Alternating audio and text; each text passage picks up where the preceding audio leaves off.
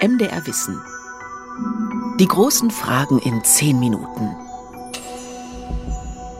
Der Podcast, der die Welt erklärt. Der Mond ist so nah an uns dran, dass man theoretisch mit dem Auto dorthin fahren könnte. Sie müssten sich für die 380.000 Kilometer im Schnitt, also nur für die Hinreise, ein knappes halbes Jahr Urlaub nehmen, wenn Sie mit etwa 100 fahren und wenig Pausen machen.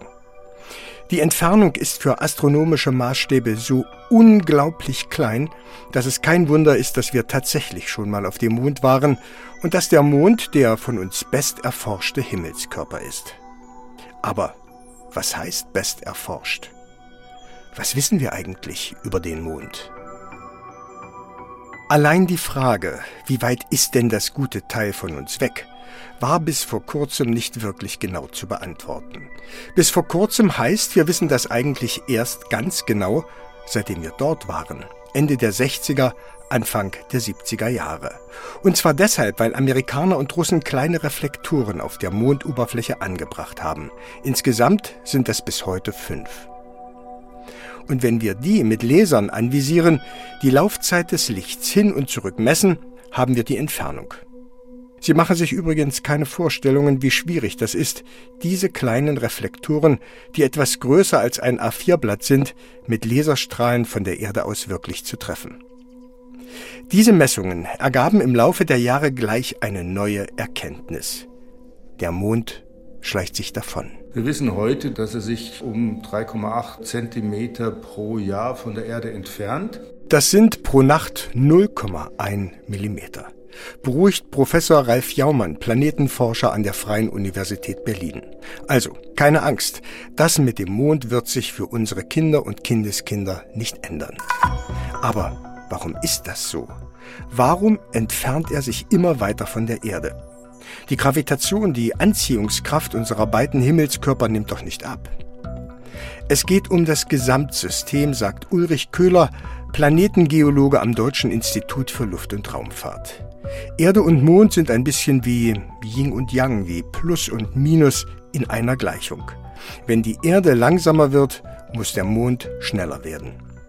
Die Gezeiten zerren an der Erde und machen ihre Rotationsbewegung langsamer. Das führt so ähnlich wie bei einem rohen Ei, das man äh, auf dem Tisch dreht und das dann so unförmig abbremst ein klein wenig, führt dazu, dass die Erde ein ganz klein wenig langsamer rotiert. Das ist minimal, das sind, glaube ich, eine Sekunde in 50.000 Jahren.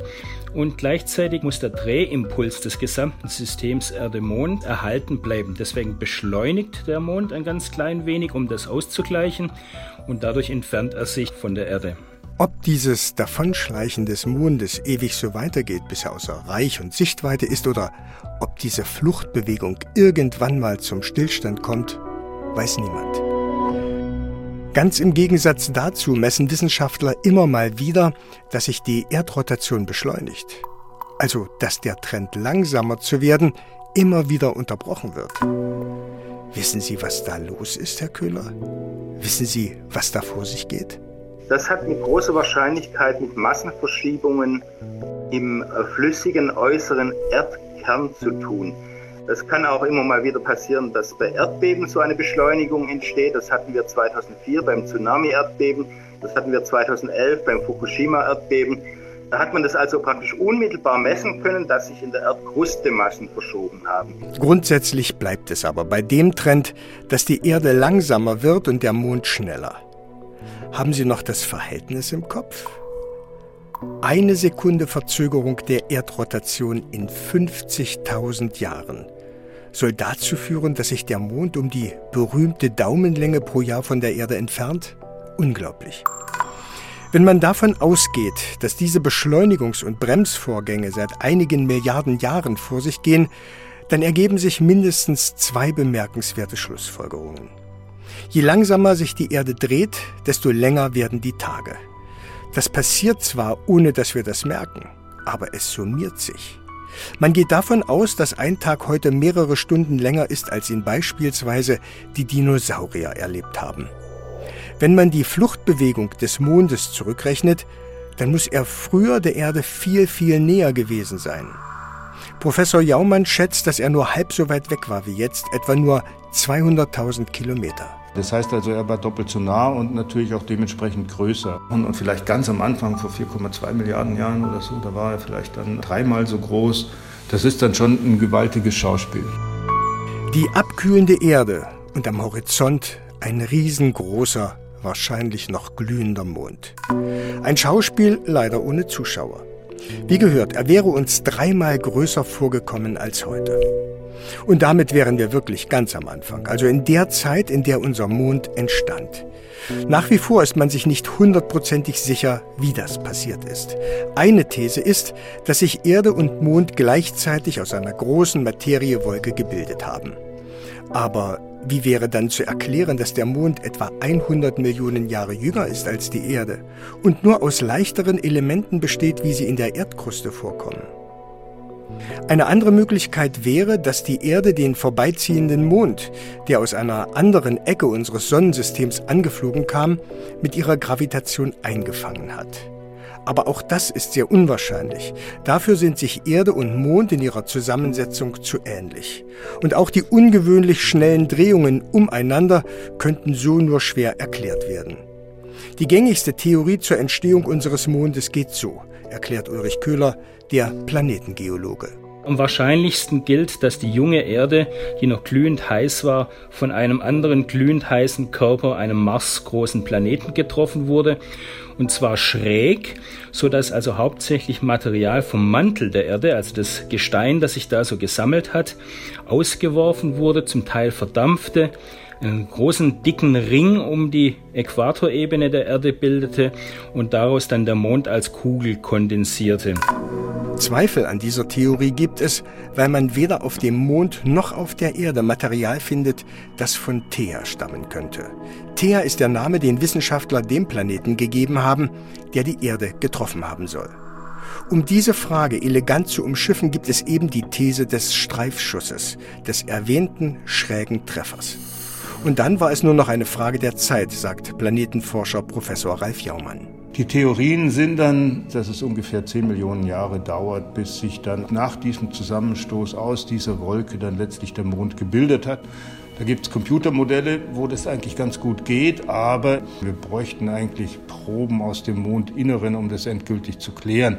Gesteinsproben, die die Chinesen vor zwei Jahren auf die Erde brachten, deuten jetzt darauf hin, dass es vor etwa einer Milliarde Jahre Vulkane auf den Mond gab, durch die noch Magma an die Oberfläche drückte. Wahrscheinlich besteht das Mondinnere ab einer Tiefe von 1000 Metern immer noch aus flüssigem Material. Seismographen, die auf dem Mond stationiert wurden, messen immer wieder Beben komischerweise vor allem auf der erdzugewandten Seite, was den Schluss zulässt, dass die Gravitation der Erde diese Bewegungen auslöst. Ähnlich wie sich die Erdoberfläche je nach Mondposition ein bis zwei Meter hebt oder senkt. Wie mächtig und kraftvoll müssen sich die beiden Himmelskörper gebogen und verformt haben, als sie noch viel, viel näher beieinander waren. 2018 meldeten dann Wissenschaftler eine Sensation. Nach kleinen Mikrowassereinschlüssen im Mondstaub fand man an den Polen Eis, also gefrorene Wasserreservoirs. Im Staub des Mondes dann leichte Metalle, Eisentitanoxid.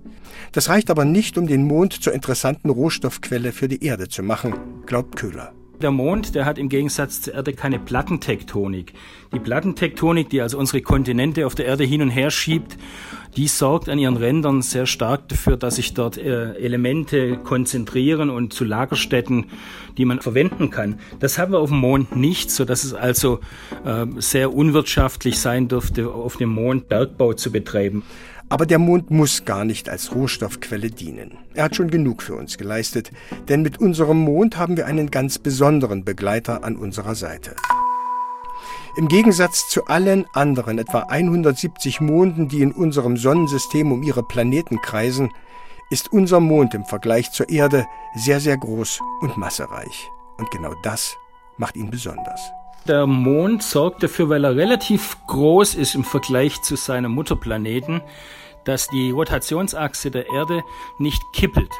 Das heißt, die ist relativ stabil und das seit Milliarden von Jahren. Und das heißt eben, dass der Energieeintrag der Sonne auf die Erde relativ konstant ist und abhängig eben von den Breitengraden vom Äquator bis zu den Polen. Und das äh, hat sicherlich auch die Entwicklung des Lebens stabilisiert und gefördert. Wäre der Mond also nicht da, würde die Erde vor sich hin trudeln. Mal wären die Pole gefroren, mal der Äquator. Es gäbe über längere Zeiträume keine konstanten, berechenbaren Klimazonen und das würde Pinguinen, Schimpansen, Mücken, Algen oder auch uns das Leben schwer oder gar unmöglich machen. Vielleicht wäre ohne den Mond das Leben auf der Erde gar nicht oder ganz anders entstanden. Damit kommt immer wieder eine ganz grundsätzliche Frage auf, auch für Planetenforscher Professor Jaumann. Sind Monde die Planeten stabilisieren, notwendig oder gar Voraussetzung, damit Leben entsteht? Gibt es nur dort Leben, wo es auch einen Mond gibt? Erde-Mond ist ein System zusammen, was natürlich die Erde unter vielen anderen Aspekten auch wieder zu einem guten Raumschiff macht. Und was macht einen Planeten dann letztlich zu einem überlebbaren Planeten? Stellen Sie sich jetzt einfach mal ein Sonnensystem vor, das so ähnlich ist wie die Erde und diese Kollision findet nicht statt.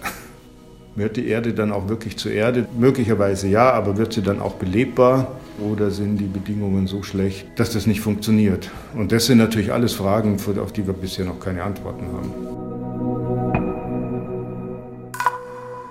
Die großen Fragen in zehn Minuten. Ein MDR Wissen Podcast von und mit Carsten Möbius.